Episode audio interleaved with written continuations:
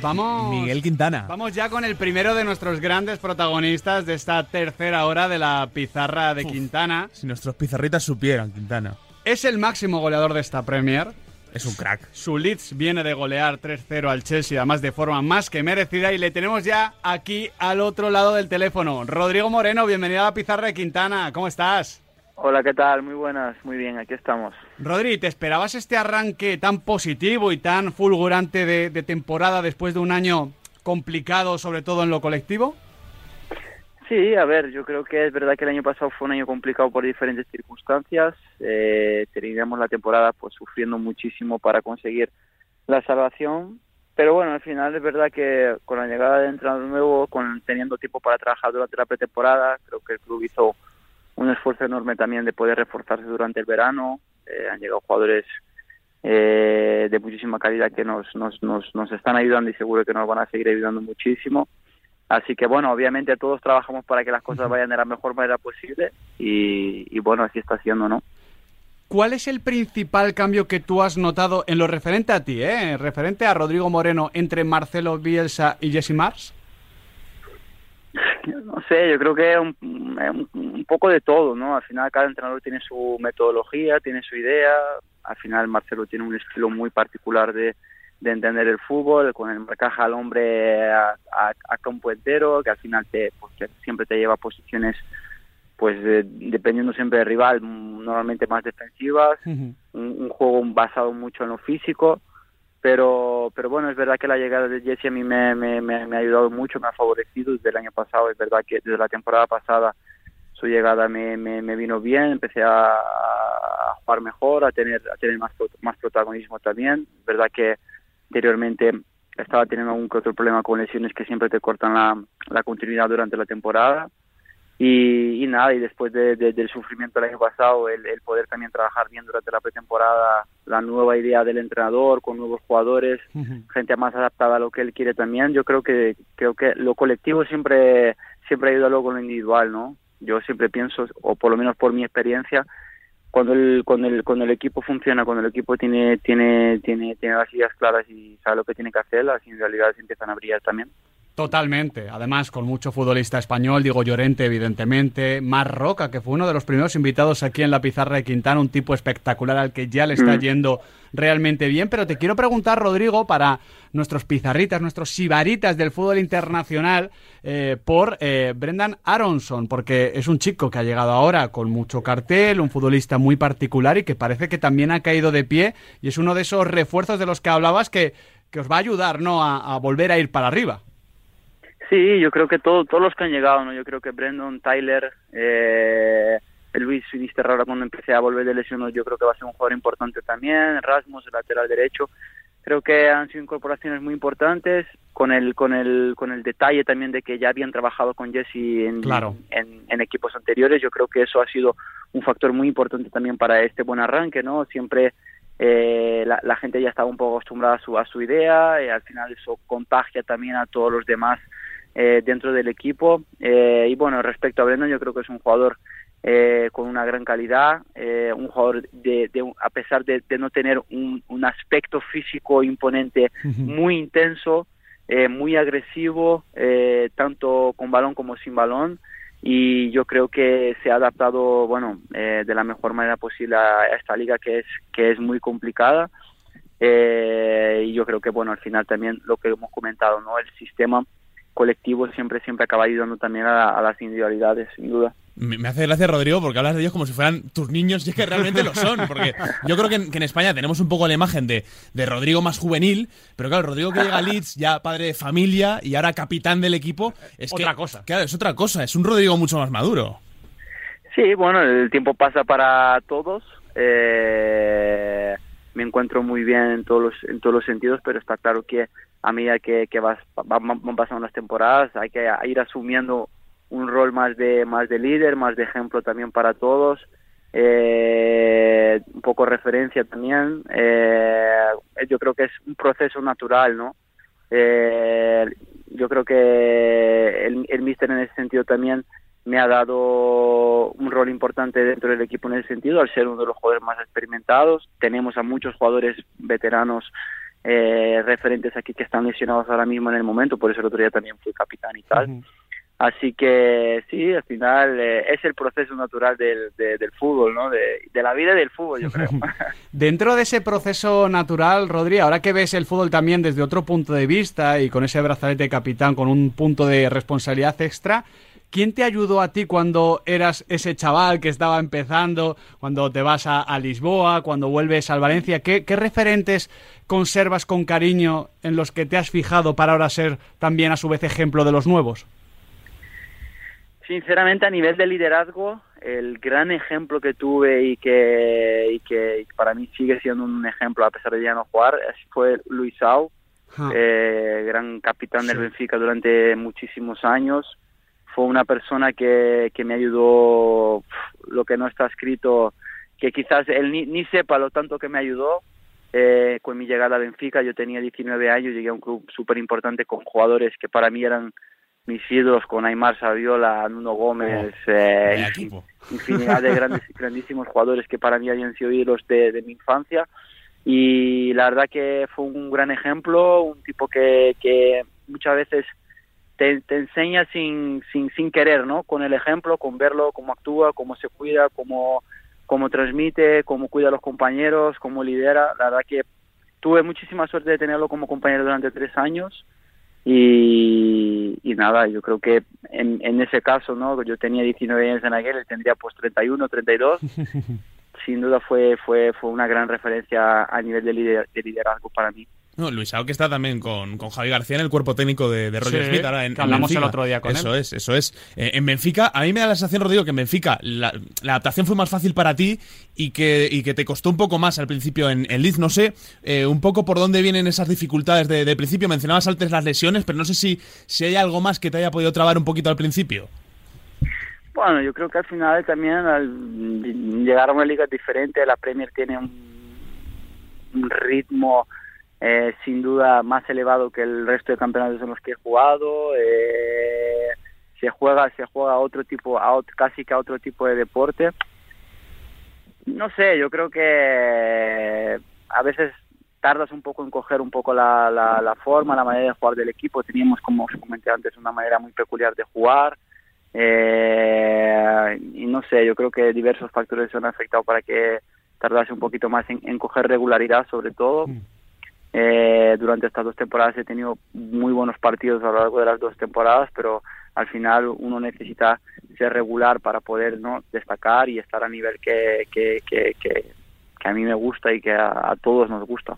Nos comentaba ayer eh, Rodrigo, hablando de la jornada de la PREM, nuestro especialista que tenemos aquí en la casa, Nacho González, eh, que tanto Víctor Horta como, como Gaby Ruiz siempre han confiado mucho en ti, ¿no? Y que siempre que hablaba con ellos, ellos eh, destilaban una confianza absoluta en ti en el día a día. Eh, no sé qué, qué te decían ellos en el trato personal en esos momentos así un poco más complicados.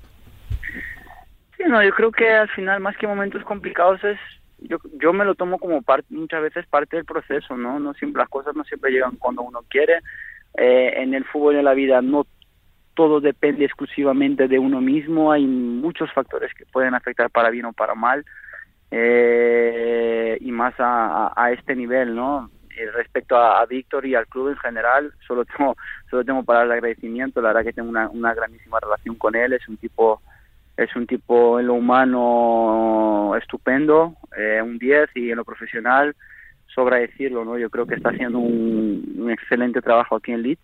Eh, eh, desde que desde que consiguió el ascenso con el equipo y lo que viene viene haciendo viene haciendo ahora también eh, tiene mucho mucho crédito en todo lo que está pasando en este club en este club histórico que llevaba muchos años también eh, pasando por una situación complicada y la verdad que bueno yo Víctor solo tengo para y en lo personal y en, profe en lo profesional.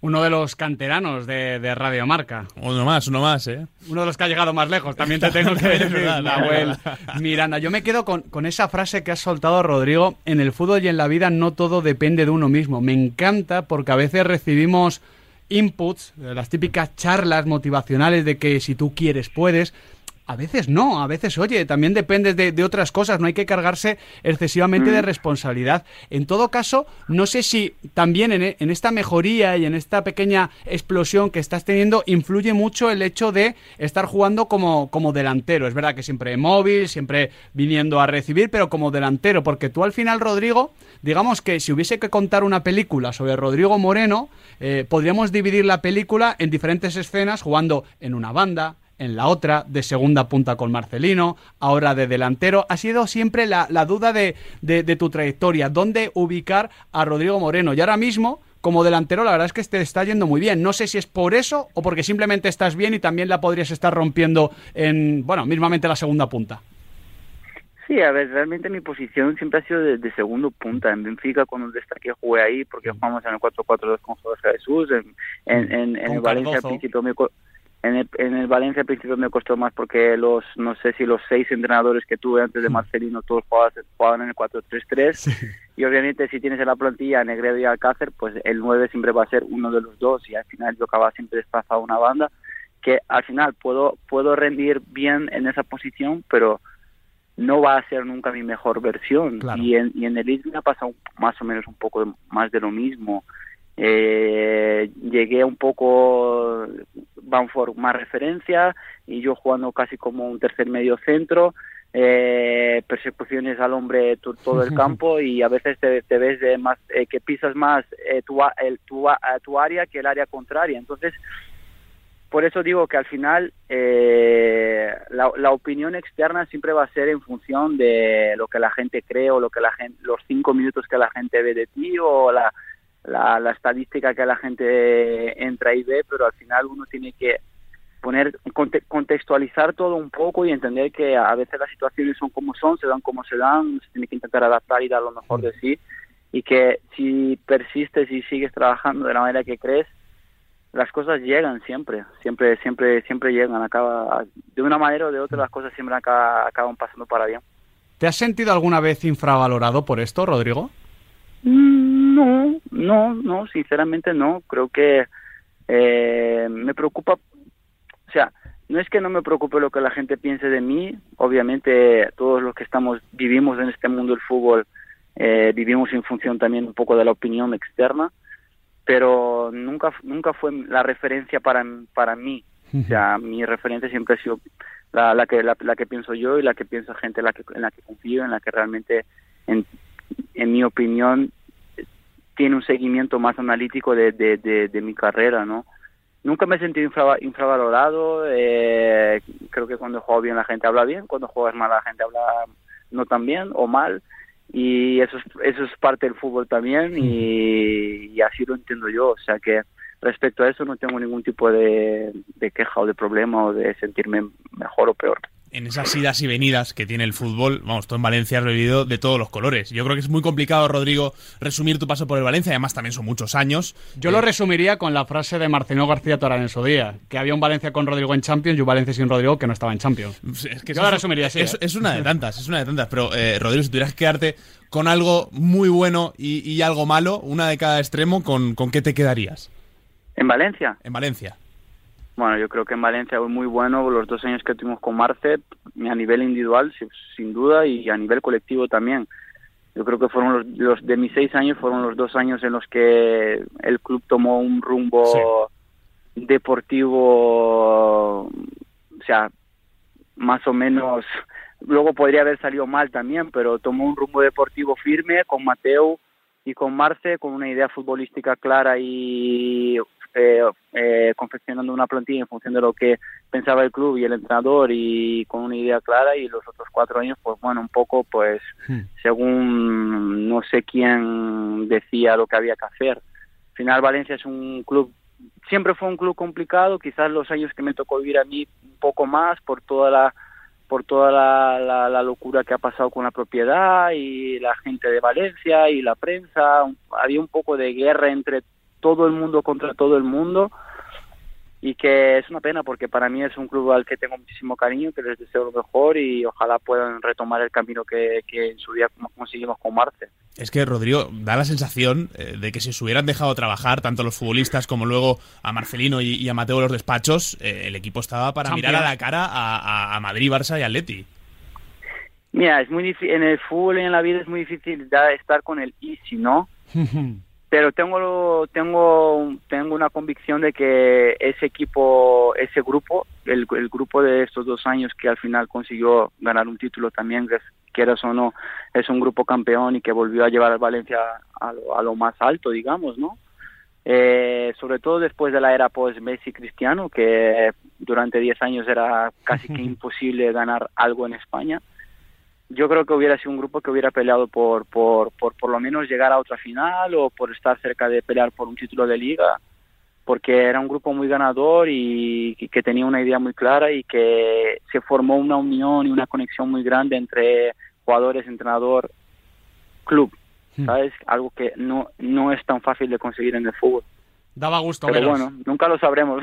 Sí, sí, sí, realmente. Es ese, eso sí, sí, es ese fútbol ficción que nos queda... A, los periodistas no gusta mucho. Ya a los aficionados, Pero, pero que bueno, el fútbol va por donde va, como comentábamos antes, y lo ha dicho Rodrigo, no siempre todo depende de uno mismo.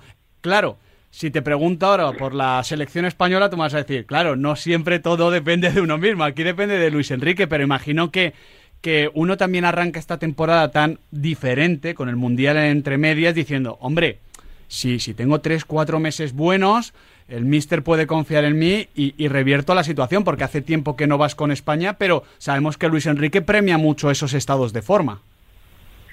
Sí, yo creo que, a ver, eh, he tenido la suerte de poder participar en, aquellos dos partidos decisivos para el Mundial, contra Grecia y Suecia también. Eh, y al final, bueno, eh, el objetivo de todos jugadores de cualquier país cuando llegan torneos como Eurocopa Mundial o lo que sea, siempre es estar con la selección, no todos queremos estar, queremos representar a nuestro país, queremos estar entre los mejores, eh, siempre sabiendo que estar en la selección española es muy complicado, hay muchísimos jugadores de muchísima calidad en todas las posiciones, jugadores que tienen un histórico importante en la selección también, así que nada, lo importante es nada, seguir trabajando, hacer las cosas, eh, seguir haciendo las cosas bien y al final lo que tú dices, el seleccionador tiene un abanico enorme para poder elegir. Tienes, Rodrigo, una espinita clavada también con, la selección. Yo creo que entramos también un poco en el terreno de los ISIS, hmm. pero bueno, lo que podía haber sido el Mundial de Rusia y al final no fue.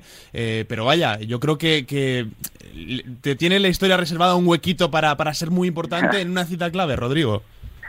Bueno, sí, fue una, fue una pena lo que pasó, lo que pasó en Rusia, en Rusia toda aquella, aquella locura, pero bueno, son cosas del fútbol también, eh, nunca nunca sabremos, ¿no? A lo mejor no, no, pasa nada y sale incluso peor, es que no, no se sabe, ¿no? Yo creo que en ese momento la gente hizo lo mejor posible, eh, no, al final juegas contra un rival también que quiere ganar y, y, nada, pero bueno, sí, al final siempre siempre el objetivo y la ilusión de, de, de estar con la selección es máxima, de poder ser importante en la selección obviamente es máxima también y, bueno, eh, eso no va a cambiar nunca, obviamente. No sé, Rodrigo, ¿qué te queda por lograr en el mundo del fútbol? Yo intentaba ponerme un poco en tu situación y obviamente con la selección lo, venimos hablando, pero más allá de eso, no sé qué te queda por, por lograr, qué, te motiva a conseguir en estos años que, te quedan de carrera. Ah, yo creo que obviamente miro para atrás y estoy muy muy satisfecho en todo lo que conseguí, ¿no? De cuando era, sí, cuando me recuerdo cuando era niño y soñaba en no, no, no me esperaba ni la mitad, ¿no? Al final de lo que, de todo lo que, de todo lo que, de todo lo, lo que conseguí durante mi trayectoria.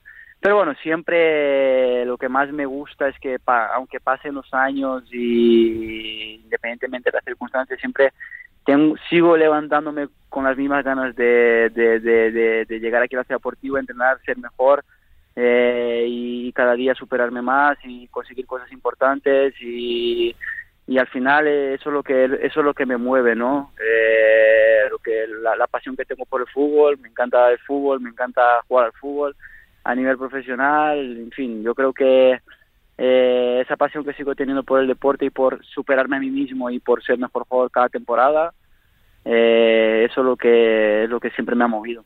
Yo me imagino y lo que me sigue moviendo me, me imagino a Rodrigo un final así muy de película, eh, cuando, cuando me ponía en, tu lugar. Yo estoy seguro que a tu padre, que también fue futbolista y que jugó en, Flamengo, le encantaría verte jugando con el Mengao. Es algo que se ha puesto ciertamente de moda, ¿no? El, pasar del fútbol europeo a, Brasil. Eh, no sé si, si es un final que, que te hayas planteado, que cerrar un poco el círculo, ¿no? Volver a donde empezó todo. No sé, no sé. La verdad que no, no, no, no, nunca me lo he planteado. Eh, no, no veo el final de mi carrera tampoco mañana, o sea, no sé, creo que todavía, ah, sobre todo a, día de hoy, ¿no? Yo creo que ese concepto de a los 32 te tienes que retirar se, se está cambiando totalmente. Al final, hoy en día, con el acceso a toda la información y a todo lo que tenemos, si tú realmente te lo propones y quieres y te gusta y te apetece, pues puedes jugar a un, a un nivel alto eh, a, 15 años, sin duda. Eh, pero sinceramente es algo que no me lo planteo. Estoy disfrutando muchísimo aquí en Eriza ahora mismo. Eh, en la Premier yo creo que es para quien le gusta el fútbol es el sitio, sinceramente. Me encanta la Liga Española, juego en la Liga Portuguesa también. Creo que la Liga Española es una grandísima liga también, pero la Premier es, es, es otra cosa, ¿no? El ambiente, cómo la gente lo vive y todo eh, para el que le gusta el fútbol, para el que le gusta realmente disfrutar del fútbol, es, es maravilloso y ojalá pueda seguir aquí muchos años. Bueno, ¿qué tal? Le diremos a Alberto que espere de momento, ¿no? Que está Rodrigo disfrutando de la Premier. sí, diré que, diré que vaya él a ver los partidos. Quedan muchos años por delante y, y ojalá alguno también en la Liga Española ojalá de alguno de los mejores. Exactamente. Rodrigo Moreno, muchísimas gracias por atendernos y sobre todo por, por esta charla tan agradable. Nada, hombre, es un placer. Este era el primero de nuestros protagonistas, el Pichichi de la Premier. Ahí Ahora vamos a llamar ¿eh? ahí es nada. A otro de los goleadores del fin de semana. Juega en el Rayo Vallecano en dos minutos, aquí en la pizarra de Quintana.